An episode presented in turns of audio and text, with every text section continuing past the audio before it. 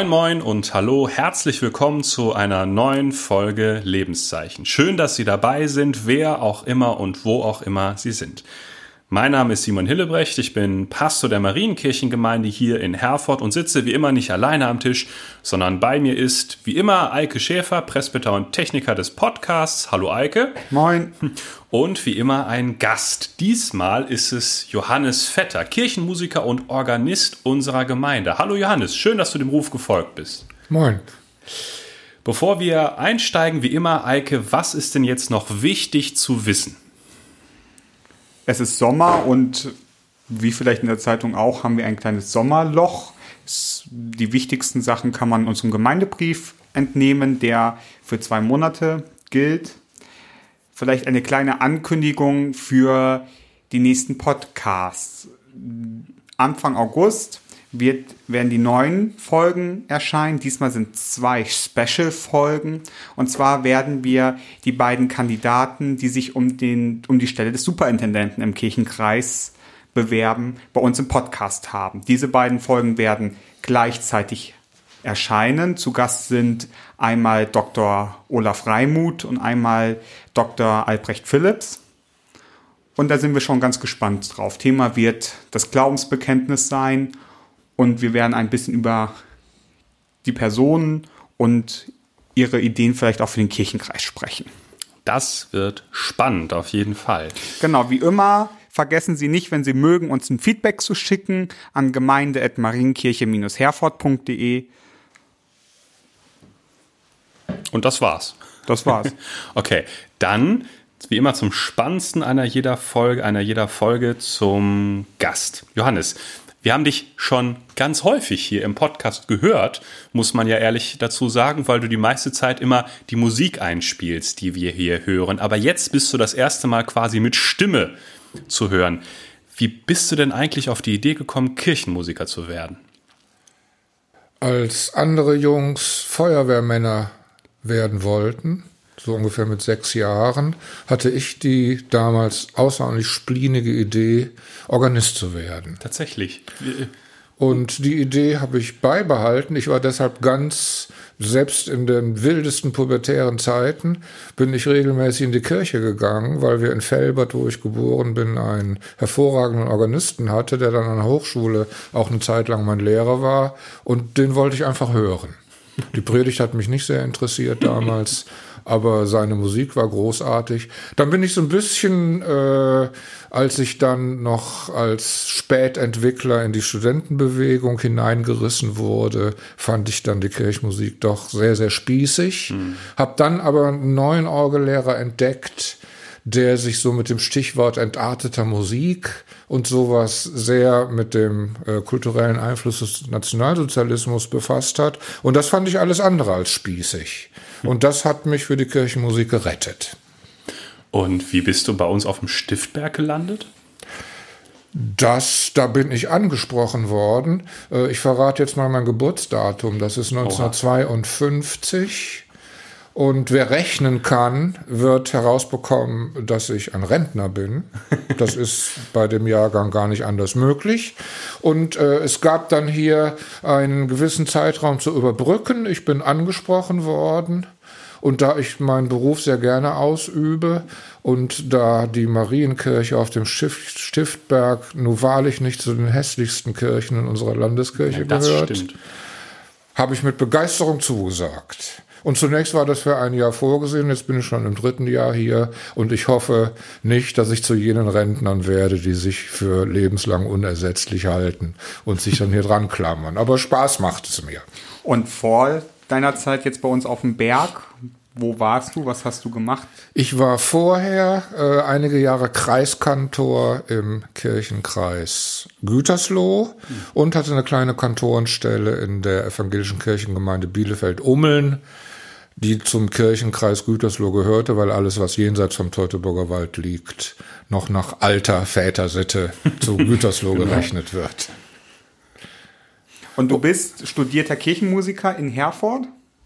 Ich habe nicht in Herford studiert. Ich habe sehr bewusst nicht an einer kirchlichen Hochschule studiert, mhm. sondern an einer Universität Musik. Ich habe in Essen an der Volkwang Hochschule studiert. Da gab es interessante Abteilungen. Da gab es eine Musikabteilung, da gab es eine Opernabteilung, da gab es eine Tanzabteilung und da gab es eine Schauspielabteilung, so dass man also über die künstlerischen Grenzen hinweg ganz anregende Kontakte hatte und ein es war so ein bisschen wie auf dem Montmartre in Paris. Und ich weiß nicht, ob das in Herford so gewesen mhm. wäre. Und du bist nur, was heißt nur, das ist ja eine ganze Menge, ja. ähm, Kirchenmusiker, aber du bist auch Literaturwissenschaftler. Nee, Literaturwissenschaftler bin ich nicht. Jedenfalls nicht von der Ausbildung her. Ich habe äh, mit äh, so ein Abkommen mit befreundeten äh, Literaturwissenschaftlern an der Uni Bielefeld.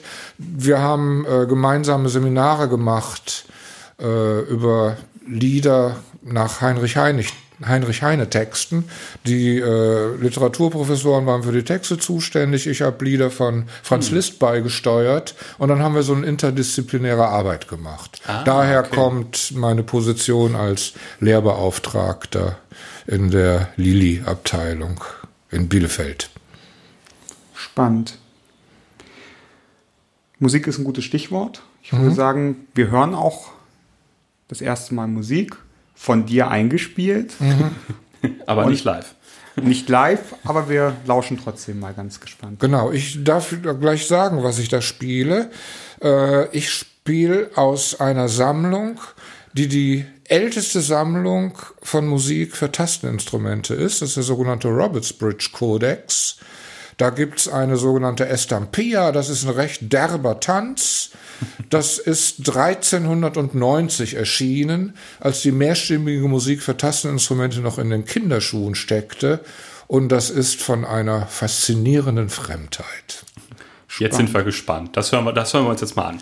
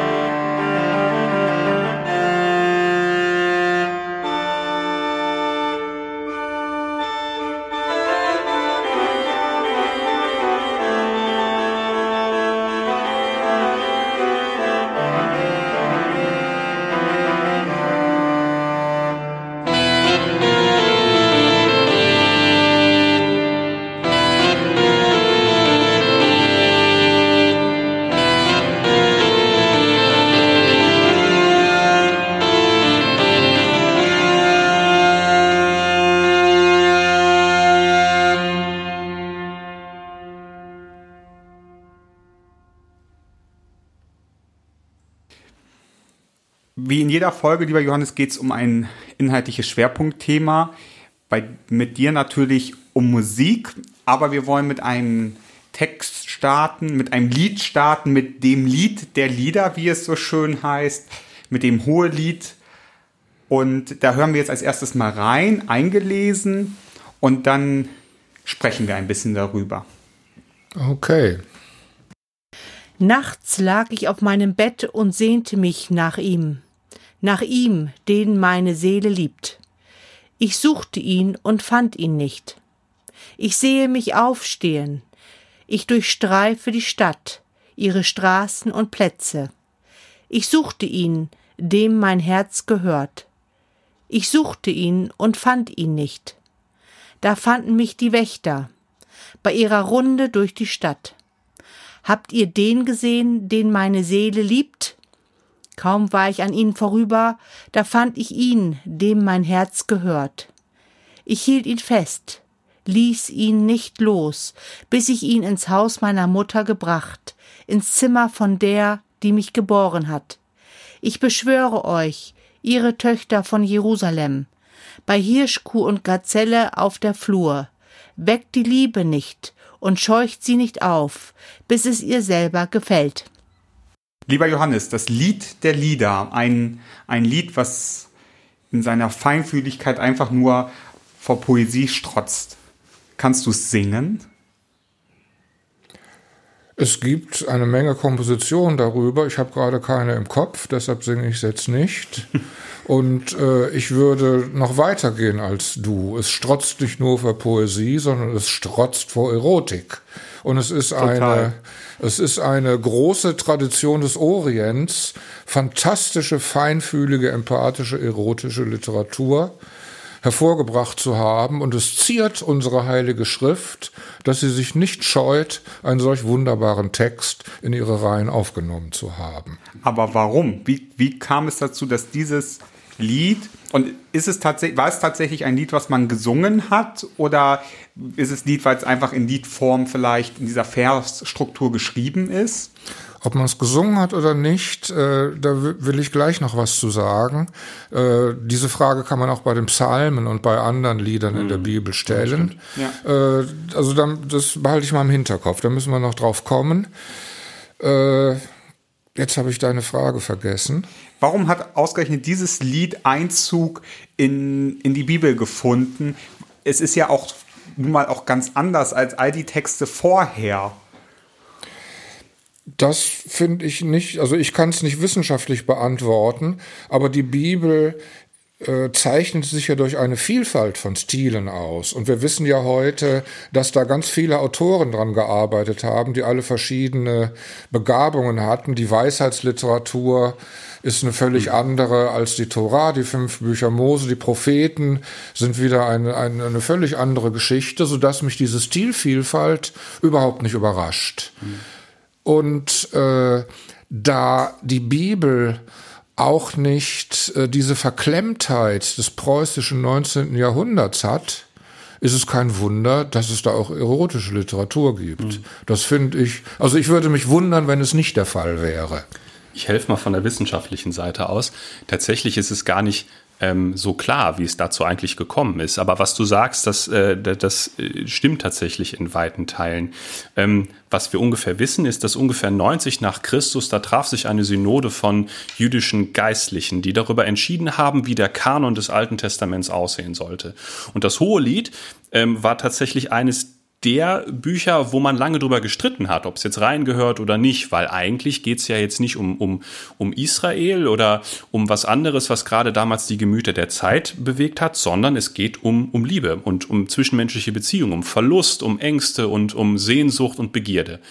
Und es hat das, das Buch ist uns überliefert, es hat es in den Kanon geschafft und ist deswegen natürlich auch Teil der Bibel, weil es eine relativ berühmt gewordene Interpretation von Rabbi Akiba gab und der hat gesagt, nein, meine lieben Freunde, ihr versteht das völlig falsch. Da geht es eigentlich gar nicht um Liebe und Beziehung und um Menschen, sondern das alles ist als großes Gleichnis zu verstehen, denn hier wirbt Gott um das Volk Israel.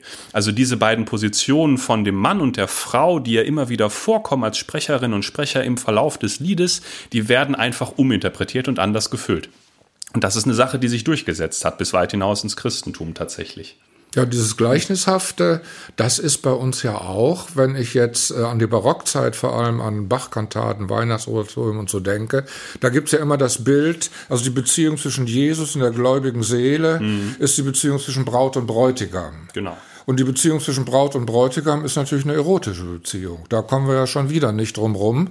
Und äh, es gibt für viele ein großes Missverständnis im Weihnachtsoratorium. Da gibt es eine Altarie, äh, die ein Schlaflied ist. Und wer sich nicht sehr damit beschäftigt, denkt natürlich, dass die keusche Maria ihr Jesuskind in den Schlaf wiegt. Tut sie aber nicht. Es heißt, schlafe, mein Liebster genieße die Ruhe. Das heißt, das äh, da hat die Braut den Bräutigam im Schoß. Oha. und singt ein Schlaflied. Also was machen Braut und Bräutigam, wenn äh, die Braut den Bräutigam in den Schlaf singt? und das in unserer schönen Weihnachtskirche. Das heißt, äh, das mag gleichnishaft sein, dem will ich gar nicht widersprechen, aber nur wenn man was von Erotik versteht, versteht man das Gleichnis. Mhm. Das ist Fall. ja der Punkt. Welchen Wert hat dieses, dieses hohe Lied außerhalb der Bibel, außerhalb einer rein linearen biblischen Betrachtung vielleicht? Es gehört wie viele Texte aus der Bibel absolut zur Weltliteratur. Also man muss kein gläubiger Mensch sein, um äh, von, von dieser Poesie absolut beeindruckt zu sein. Mhm. Das ist tatsächlich das, ähm, ich glaube, das Kennzeichen zu der Gattung, zu dem das Lied gehört. Im, im, im Tanach, also in, ähm, in dem Verbund der Bücher, wie äh, die Juden ihn lesen und rezipieren, also quasi unser altes Testament, da gehört das Hohelied zu dem Bereich der Megillot. Und dazu gehört Literatur, die sich nicht nur, aber vor allem, finde ich, dadurch auszeichnet, dass man sie auch schön finden und lesen und rezipieren kann, wenn man gerade kein gläubiger Mensch ist, sondern da ist vieles quasi, was so zwischen Tür und Angel ist. Ne? Also zwischen Tür und Angel zwischen einem religiösen und einem nicht religiösen Leben. Also vielleicht so Einstiegstexte könnte man sagen in die religiöse Umwelt Israels damals.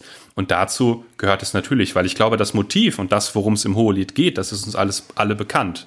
Weil es ist gerade nicht, wie Rabbi Akiba gesagt hat, ein Gleichnis für die Beziehung von, von Gott und Israel, sondern es geht um Menschen und um menschliche Liebe. Und ich glaube, damit können wir alle was anfangen, egal ob wir religiös sind oder mhm. nicht. Ja, vielleicht hat Rabbi Akiba, klug wie er war, mhm. dieses Argument benutzt, um dieses schöne Buch überhaupt in den, in den Kanon reinzukriegen. Genau, das ist auch das, das ist auch das, wie ich es immer interpretieren möchte, tatsächlich, dass er gewitzt, wie er war, uns dieses wunderschöne Stück Literatur konservieren wollte und wusste, das geht nur so, wenn er die verknöcherten Kollegen überzeugt, dass es hier geistlichen Wert hat. Genau. Ja, Johannes, wollen wir dann nochmal zurückkommen auf, auf die erste Frage. Singt man es noch? Wurde es gesungen? Kann man es singen? Also man singt es, denn es gibt viele Kompositionen. Es gibt von Monteverdi in der alten äh, Musik, es gibt äh, jede Menge Chansons, die auf diesen Text zurückgehen. Also dass es gesungen wird, ist gar keine Frage. Äh, die Frage ist, äh, ob es damals gesungen wurde. Mhm. Die Wissenschaftler sind sich sehr einig, dass es gesungen wurde, aber keiner weiß, wie es gesungen wurde. Und da komme ich jetzt als Musiker ein bisschen zum Zuge. Warum wissen wir das nicht? Weil einfach keiner damals daran gedacht hat, sein Smartphone einzuschalten und das aufzunehmen. Verdammte Axt. Das und so viel einfacher. dummerweise gab es damals auch noch keine Notenschrift. Das heißt, es gab überhaupt kein Medium, um äh, Musik zu konservieren. Das heißt, das wurde mündlich wurde das weitergegeben. Und wenn es Traditionsabbrüche gab, dann war es weg. Hm. Die Notenschrift, um das jetzt mal historisch ein bisschen aufzubröseln, wurde im Mittelalter erst erfunden. Hm. Und zwar zu der Zeit, als in unserer Kirche noch weit vor der Reformation äh, die sogenannte Gregorianik gesungen wurde. Also ein alter Musikstil, äh, mit dem die heiligen Texte aus der Bibel rezitiert hm. wurden. Das wurde auch zunächst mal mündlich weitergegeben, das wurde dann aber später in der Notenschrift festgehalten und das hat natürlich einen riesigen Paradigmenwechsel in der Musik hervorgebracht, denn das hat das Gedächtnis erweitert. Das heißt, diejenigen, die bestimmte Stücke hervorgebracht haben, die konnten schon 200 Jahre tot sein und die Musik war immer noch da. Das war historisch was Neues. Das heißt, äh, die Mehrstimmigkeit, die sich im Mittelalter entwickelt hat, aus dieser einstimmigen gregorianischen Musik heraus, die war in ihrer komplizierten Konstruiertheit angewiesen auf die Möglichkeit, Notenschrift zu haben. Und jetzt kann man spekulieren, wo kommt der gregorianische Choral her? Es gibt zwei Thesen, die ich ganz plausibel finde. Man hat sich immer schon den Kopf drüber zerbrochen, wie um alles in der Welt die Griechen in ihren antiken Dramen, Sophokles und Antigone und was mhm. es da so alles gibt.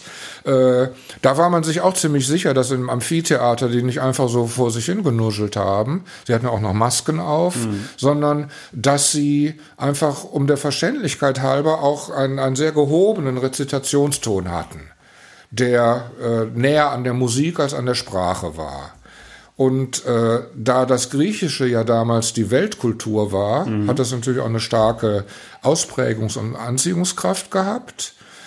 Und äh, das Christentum hat sich ja äh, gerade äh, über die Kirchenväter bis dahin, dass es Staatsreligion in Rom wurde, äh, immer ziemlich scharfe Auseinandersetzungen mit der griechischen Philosophie geliefert. Also Paulus Fall, ja. ist da ja so, so ein Beispiel für. Das heißt, man kannte die. Sonst hätte man sich mit ihr nicht auseinandersetzen können. Und später hat es da auch so eine kleine Versöhnung gegeben über den Neuplatonismus und was nicht alles. Das wäre aber Podcast für sich. Die andere Quelle ist der jüdische Tempelgesang, weil bekanntlich ja das Christentum äh, aus unserer heutigen Sicht ein, äh, ein Spross an an dem äh, alten Stamm des Judentums war, weil wir verehren denselben Gott. Mhm wir sind nur, was die Gottessohnschaft des Juden Jesus angeht, verschiedener Meinung. Aber es gibt ansonsten sehr starke Berührungspunkte, so dass man sicher sein kann, dass auch von der Tempeltradition, die wir nicht kennen, weil wie gesagt, es gibt keine Aufnahmen, es gibt keine Noten, da auch drin steckt. Und jetzt noch ein letzter Punkt. Ich habe eben gesagt, es gab dann eine philosophische und theologische Auseinandersetzung zwischen der griechischen Philosophie und äh, der paulinischen Theologie. Die Pharisäer bei den Juden, die ja bei uns in der Bibel alle nicht so gut wegkommen, die haben ein großes historisches Verdienst. Die haben gegen die übermächtige griechische Kultur damals das Judentum ziemlich reingehalten. Und äh, die Pharisäer sind es auch gewesen, die die Grundlagen dafür geschaffen haben, dass das Judentum auch ohne Tempel hm. überleben konnte. Also die ganzen Schriftgelehrten, äh, die, die Toraschulen und so, das geht alles auf äh, pharisäisches Denken zurück. Und ich denke, dass auch Jesus äh, einen guten Draht zu den Pharisäern hatte, sonst hätte er sich nicht ständig mit denen gestritten. Das ist ja in, in Freundeskreisen ja. so. Ne? Das, und die Pharisäer vertraten auch die These der Auferstehung im Gegensatz zu den Sadduzäern. Mhm. Und äh, Jesus hat ihnen ja dann den Gefallen getan, auch aufzuerstehen. Also hat bewiesen, dass sie Exakt recht hatten. Und äh, insofern ist, glaube ich, im gregorianischen Choral diese, äh, diese Auseinandersetzung und diese, diese gegenseitige Beeinflussung aufgehoben. Das ist eine Spekulation, man kann es nicht beweisen, aber ich finde diese Spekulation ganz sympathisch. Jetzt ist das Hohe Lied ja durchaus, wenn man so mal alle biblischen Texte betrachtet, eins der älteren Werke. Haben wir es als Kirche zwischenzeitlich aus den Augen verloren, beziehungsweise waren wir zu verklemmt für die Erotik des Hoheliedes? Und sind wir es vielleicht immer noch? Hm. Also taucht es, taucht es in, dem, in der Perikopenordnung auf? Wieso nicht? Du schüttest mit dem Kopf. Traut sich der Pastor nicht darüber am Sonntag zu predigen? Also der, tatsächlich von der, von der homiletischen Seite her ist es tatsächlich kompliziert. Ich habe es ja eben schon angerissen. Lange Zeit hat das, also hat das Judentum unter der, die, also die hermeneutische Maske äh, gehabt, was das hohe Lied angeht, dass es halt chiffrenhafte Sprache ist, die als Gleichnis zu verstehen ist äh, für die Beziehung von Gott und seinem auserwählten Volk, seiner Braut, nämlich Israel. Und das ist eine Tradition, die hat das Christentum lange Zeit übernommen. Die bei, bei Origenes und bei Ambrosius von Mailand finden wir sie noch und so weiter und so fort. Das heißt, erst in der Aufklärung quasi gab es so einen Wechsel, dass man festgestellt hat, da geht es um was ganz anderes. Vorher wurde tatsächlich hin und wieder mal über das Hohelied gepredigt. Es gab gerade in der alten Kirche sehr anregende Predigten und Texte darüber, unter anderem von Origenes, der darüber geschrieben hat. Deswegen wissen wir überhaupt, dass Origenes einer dieser ähm, Theologen war, der das natürlich so verstanden hat, dass es da nicht um menschliche Liebe geht, sondern dass das irgendwas ist, woraus wir Menschen was lernen können für die Beziehung von Gott zu seiner Welt. Ähm, aber mit der Aufklärung, mit Herder und mit Goethe und äh, mit den anderen, die dieses Verständnis ein bisschen gesprengt haben und gesagt haben, ihr seid eigentlich alle bekloppt. Natürlich geht's hier um Liebe und um Verlangen und um menschliche Sehnsüchte und so weiter und so fort. Da hat Kirche das ein bisschen verloren und wir haben es heute auch nicht wiedergefunden, das Hohelied als Thema der Predigt, weil naja, worüber kann man da, mal ganz blöde, mal ganz blöde gefragt, äh, wer weiß, wie man Predigten schreibt, der wird das, wird das, wird das Problem verstehen. Worüber kann man da groß, groß predigen? Ne? Also man kann nur über, über zwischenmenschliche Liebe predigen, die immer halt irgendwie subjektiv ist tatsächlich. Also man kann sich an diesen wunderbaren poetischen Texten des Hoheliedes entlanghangeln und kann gucken, wo man irgendwie Vergleichspunkte findet, aber ähm, da fällt es mir als Prediger schwer, etwas zu sagen, was halt nicht nur meinem, meinem subjektiven Empfinden und meinem Verständnis von Liebe entspricht, sondern irgendwie nutzbar ist für die Gemeinde. Also ich glaube, die Gemeinde hört mir dann immer gerne zu und lächelt und nickt, aber ob sie wirklich was davon mit nach Hause nimmt, ist halt eine schwierige Frage, aber spannend. Die Frage zurück an euch. Und wir nehmen den Gedanken mit in die nächste Musik. Was hören wir denn als nächstes, Johannes?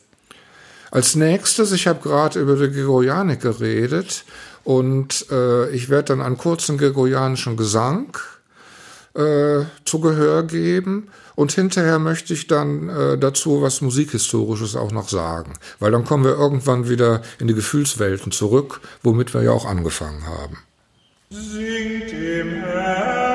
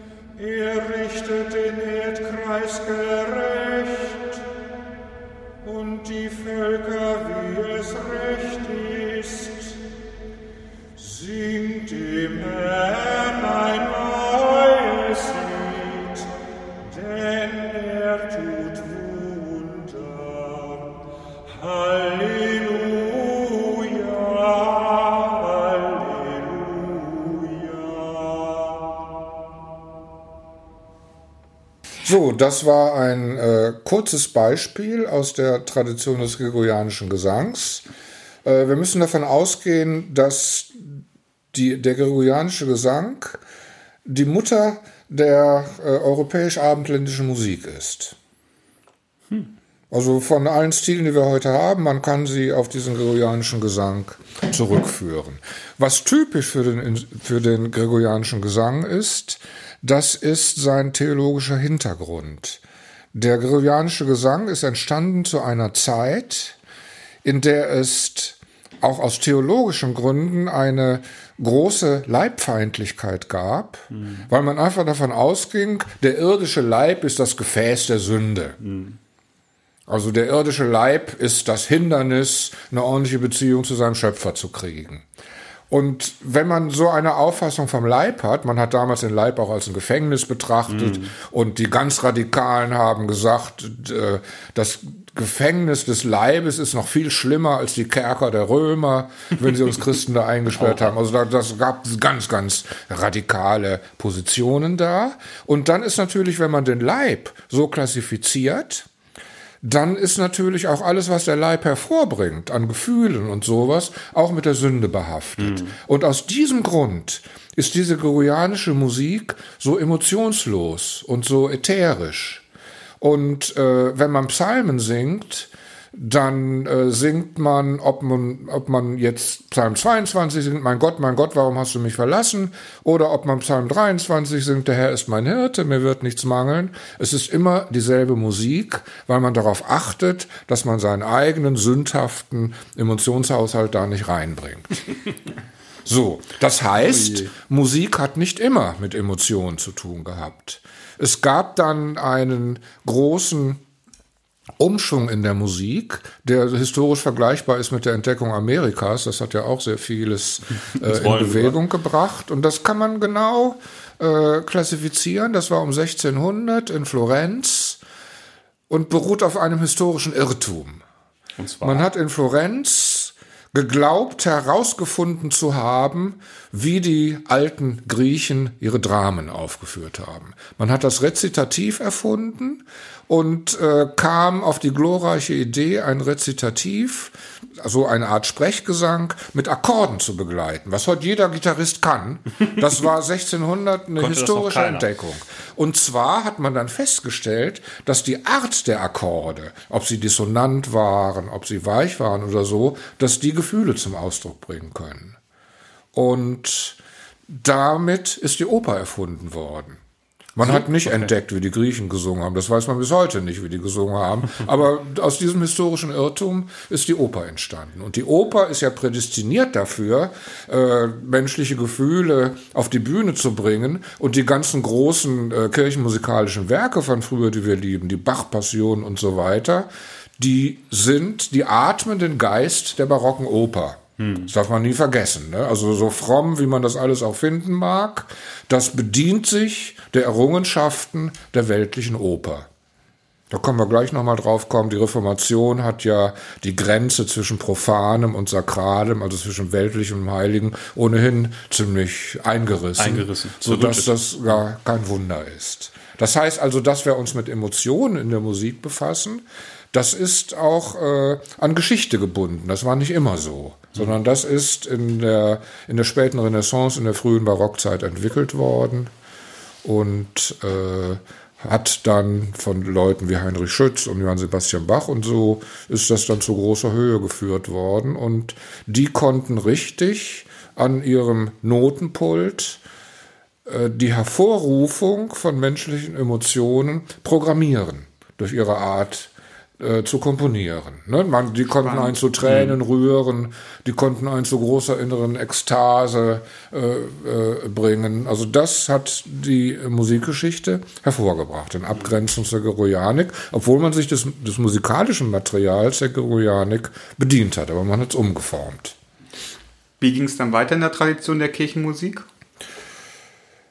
Vielleicht ein Paradox noch. Äh, man sagt ja, dass zu, Bachs, so, dass zu Bachs Zeiten der Höhepunkt der Kirchenmusik war. Da spricht einiges dafür, obwohl man das auch kontrovers diskutieren kann. Mhm. Aber ich sage jetzt eine steile These. Zu Bachs Zeiten gab es überhaupt keine Kirchenmusik. Ah ja. Wie meine ich das? Was spielen wir dann die ganze Zeit in Bach-Oratorien? ja, das ist eine interessante Frage.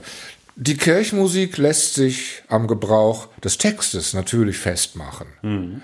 Aber ob Bach jetzt brandenburgische Konzerte komponiert oder ob Bach jetzt eine Kantate zur Intronisierung irgendeines weltlichen Fürsten komponiert, mhm. was er später als Eingangschor des Weihnachtsoratoriums benutzt hat. Das heißt, er hat an die Stelle des weltlichen Fürsten einfach den Allerhöchsten gesetzt. Theologisch äußerst problematisch, mhm, finde ich. Das stimmt. Äh, also das heißt, es, es war immer dieselbe Musik, die der komponiert hat. Und deshalb sage ich, da gab es gar keine Kirchenmusik. Und das ist vielleicht das Geschickte an der Kirchenmusik, äh, dass die Musik von allen war. Und man kann allenfalls äh, am Gebrauch des Textes, jedenfalls bei Bach, merken, äh, dass es Kirchenmusik war. Aber an, an der musikalischen Substanz kann man es nicht merken. Mhm. Das wurde dann im 19. Jahrhundert anders. Das lag aber daran, die Reformation hat ja, wie gesagt, die Grenze zwischen dem Heiligen und dem Weltlichen eingerissen. Das war das Symbol dafür, dass in den Kathedralen wurde die sogenannte Chorschranke eingerissen, hm. die den Klerus von der Gemeinde trennte. Das hatte genau. natürlich theologische Gründe, weil äh, die Protestanten davon ausgehen, dass jeder für sich genommen eine Beziehung zu Gott aufbauen kann und äh, in der vorreformatorischen Kirche man der Meinung war, dass man den Kleriker als ein, äh, als ein Vermittler genau. braucht, der das herstellen kann. Also das war so das revolutionäre Moment, weshalb die Reformation natürlich auch so äh, bürgerliche Emanzipation ein wenig vorweggenommen hat. Gut, das erklärt auch, äh, dass es in Anführungsstrichen keine Kirchenmusik gab, weil das Weltliche und das Geistliche ganz eng beieinander wohnten. In der Romantik war es so, da kam ja theologisches Denken und Glauben in die Krise. Da mhm. wurde ja, da gab es ja Atheisten auf einmal. Ne, da gab es ja. Karl Marx, da gab es ein Feuerbach und diese ganzen Philosophen, äh, die da solche Denksysteme aufgebaut haben, von denen ich überzeugt bin, dass man die als Christ auch sehr gut kennen sollte. Auf jeden Fall. Und da ging es dann darum, äh, für den christlichen Glauben ja so Art separate Räume zu kreieren.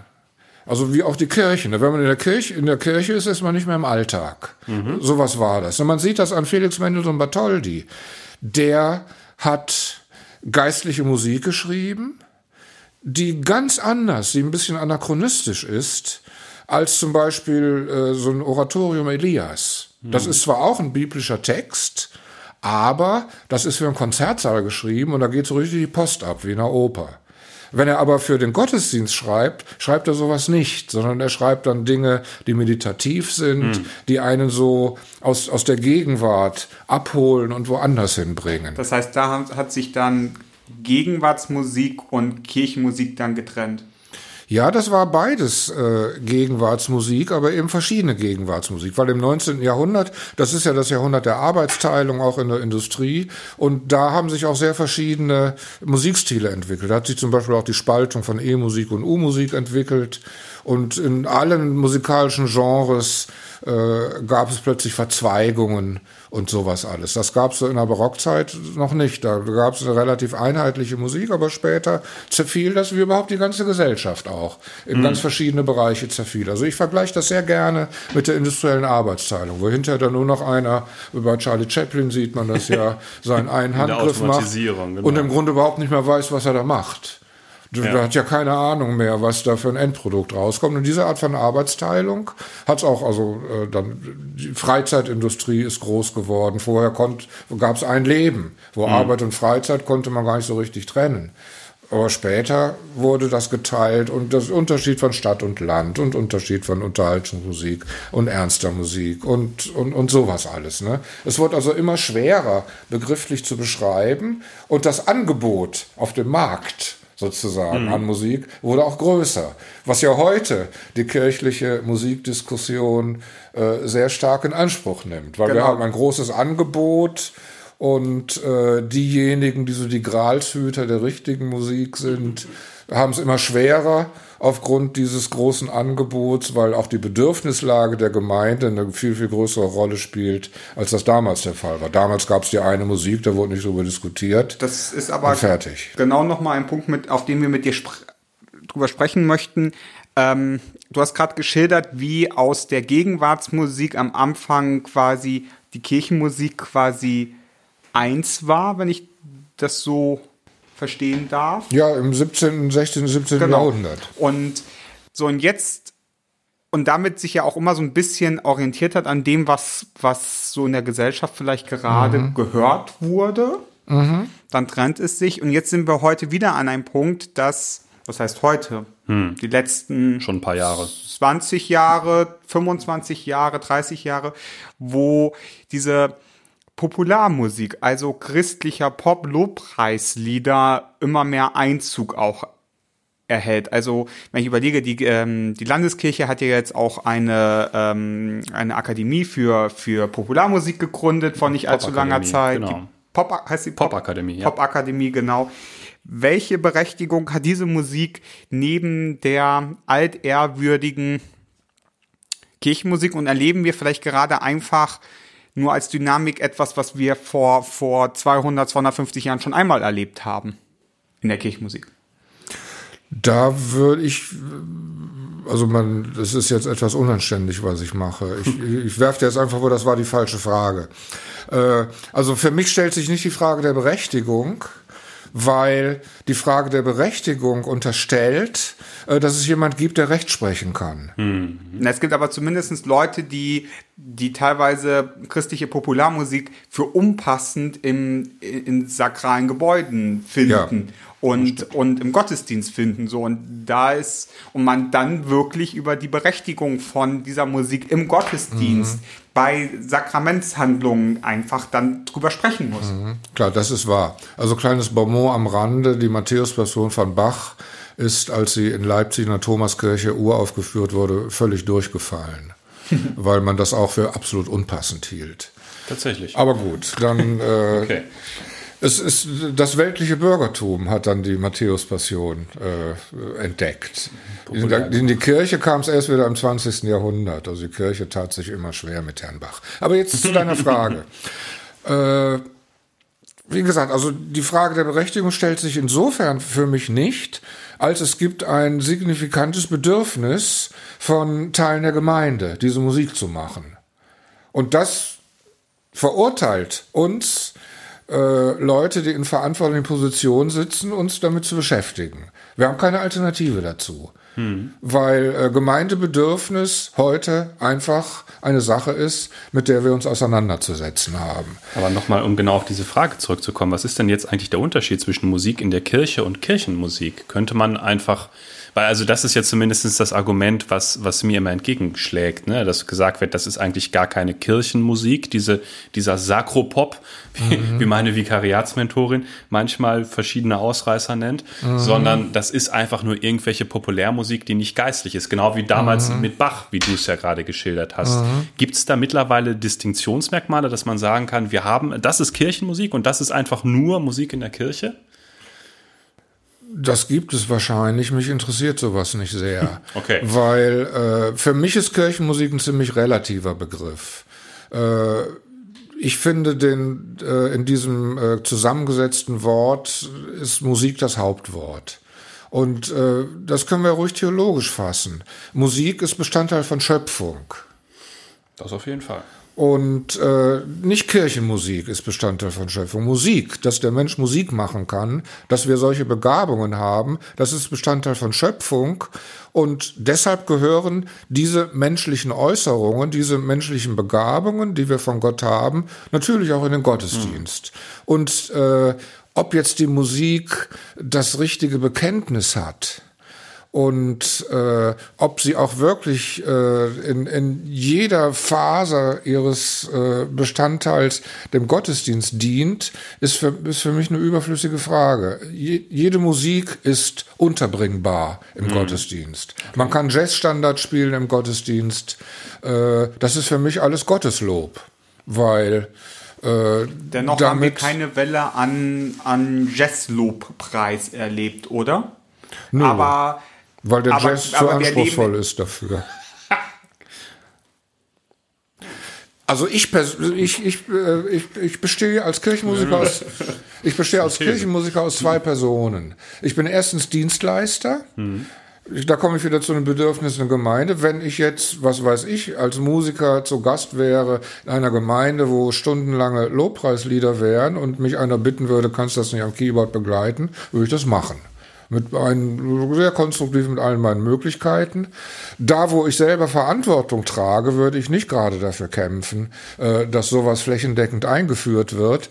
Das ist aber erstmal eine persönliche Sache von mir. Mhm ich spiele, also ich gehöre zum Beispiel auch nicht zu den Kantoren, die sagen, wenn dieses Lied kommt, das spiele ich nicht. Wenn das im Gesangbuch steht, dann ist das meine Pflicht, das zu spielen. Ja, ne? ist, sonst sonst kriege ich eine Abmahnung, mal so ganz, ganz formal gesagt. Und äh, wenn, ich habe mal von einem Pastor gehört, der hat mal bei einer christlichen Trauerfeier Helene Fischer spielen lassen. Oh, ja. Und warum? Ja, Weil der kleine Kerl, der seinen Vater verloren hat, sich das gewünscht hat. Und deshalb wird das gespielt. Finde ich völlig richtig. Obwohl ich ansonsten sehr ambivalentes Verhältnis zu Helene Fischer habe. Habe mich richtig gefreut, als die mal in den Fußballstadion gesungen hat und die schön ausgepfiffen wurde. Das war ein Highlight für mich.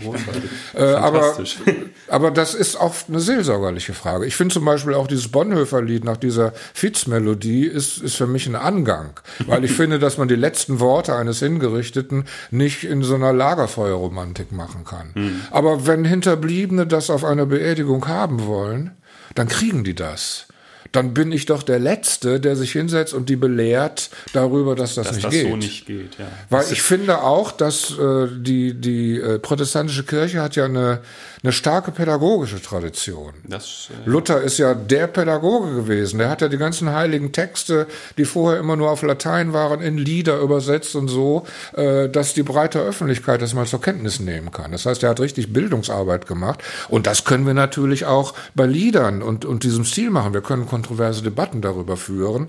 Aber ich finde es völlig unzulässig, äh, äh, so rote Listen zu machen. Also Giftschränke zu machen, wo bestimmte äh, Kultur reingehört, weil das in der Kirche nicht geht. Also wir, ich, ich bin sehr der alten Kirchenmusik verpflichtet, weil ich finde, dass da ein ganz großes Kompendium von, von menschlicher Weisheit und von menschlicher Glaubenserfahrung drinsteckt, mm. die man wie ein guter Museumsführer immer noch entschlüsseln kann. Also ich bin auch ein bisschen Kurator hm. als, als Kirchenmusiker. Ja, und Sinne. das ist dann eine sehr aktuelle Aufgabe. Da habe ich manchmal das Gefühl, dass das ein bisschen hinten, hinten rüberfällt. Aber wir alten Kirchenmusiker dürfen nicht äh, den Dünkel haben, dass wir die Gralshüter der Kirchenmusik sind. Wir können uns im geheimen Kämmerlein so fühlen, das ist ja äh, geschenkt. Aber wir, wir tun uns einen Tort an, wenn wir in der Öffentlichkeit so argumentieren würden. Wir können kontrovers machen. Wir können sagen, fallt nicht auf jede Mode rein und was ist denn das für ein bescheuerter Text? Und das kann man ja alles ein bisschen vornehmer jetzt. Kann man alles machen. Und, aber man muss auch wieder sagen, die alten Lieder, die bei uns im Gesangbuch stehen, die sind natürlich auch durch einen heißen Selektionsprozess gegangen. Da kann man auch von ausgehen, da war, was damals gesungen wurde, 80 Prozent poetischer Schrott.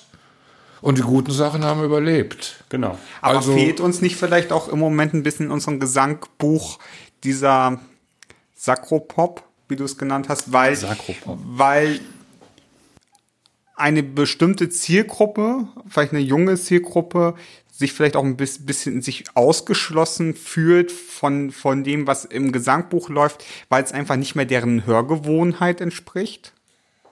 Also, dass der Gottesdienst nicht ihren äh, Lebensgewohnheiten entspricht, da ist bestimmt was dran. Das Problem ist, dass ein ordentlicher Popsong äh, sich für einen Massengesang nicht eignet. Also ein richtig guter Popsong äh, kann, kann man nicht als Gemeinde singen. Hm, der lädt zum Zuhören da, ein, nicht zum Mitmachen. Da lügt man ne? sich was in die Tasche. Und äh, die Sachen, die jetzt an, an, an zeitgenössischen Liedern gesungen werden und erfolgreich gesungen werden, das sind in der Regel keine Popsongs. In Popsongs kommen ganz viele Pausenreformen mit Gitarrenriffs dazwischen. Und wie willst du das machen, wenn dann ein klassischer Organist sitzt, der mit diesen Pausen aufgrund seiner Ausbildung nichts anzufangen weiß, der dann nicht improvisiert und so, ne? Und die Gemeinde kann das, äh, wenn sie diese Songs nicht äh, auf ihrem Smartphone hat und ständig hört, äh, kriegt solche Pausen zum Beispiel auch nicht mit. Aber die Lobpreislieder sind ja anders. Da sind, da sind ja wenig Pausen. Da wird ja ohne Pause gelobpreist. Ich finde sie aber in ihrer Komplexität nicht annähernd so facettenreich wie Kirchenmusik. Und da frage ich mich, wie kann man, wie kann man das kombinieren?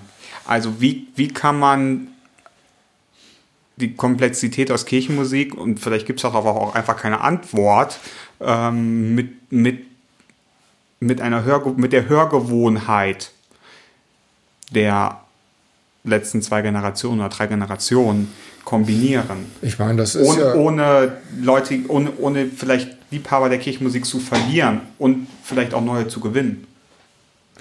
Das Problem ist, äh, dass die Popmusik sehr stark von Moden abhängt und bis wir, bis unser schwerfälliger äh, Kirchenapparat, hm. und selbst wenn er noch so entgegenkommt, reagiert hat, und dann steht so ein Ding endlich im Gesangbuch, dann ist schon die übernächste Mode wieder dran. Das stimmt. Das ist ein Problem. Deshalb haben wir ja eine Flut von Beiheften, um dem so äh, beizukommen. Was jetzt das Anspruchsvolle angeht, ich meine, wenn es äh, äh, wenn es das Bedürfnis gibt, äh, stundenlang im Gottesdienst äh, den Lobpreis zu machen und den Leuten das gefällt, dann sollen sie es tun.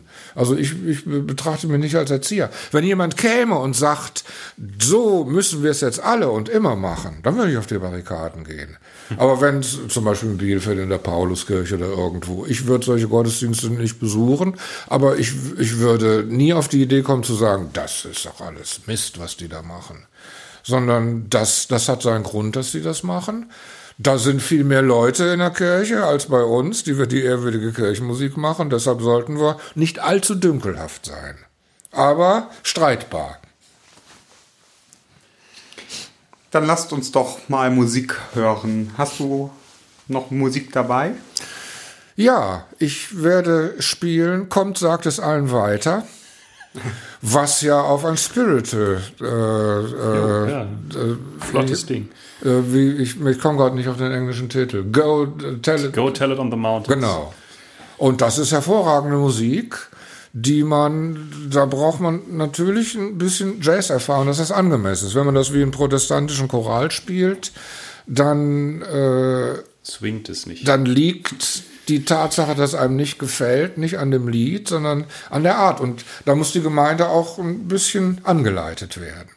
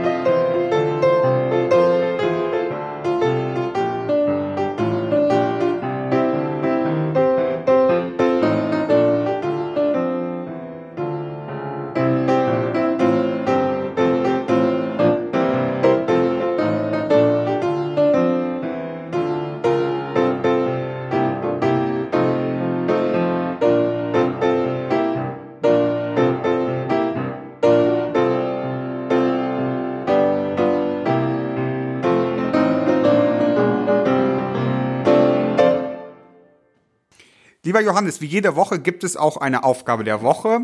Die letzte, im letzten Podcast war Petra Ottensmeier, Telefonseelsorgerin zu Gast, die für dich die Aufgabe der Woche gezogen hat. Und deine Aufgabe lautet, Geh heute durch dein Viertel und höre in dich hinein. Fallen dir Bibelverse oder Geschichten ein, die zu deinem Viertel deiner Stadt passen? Was sagen dir diese Stellen über deine Stadt?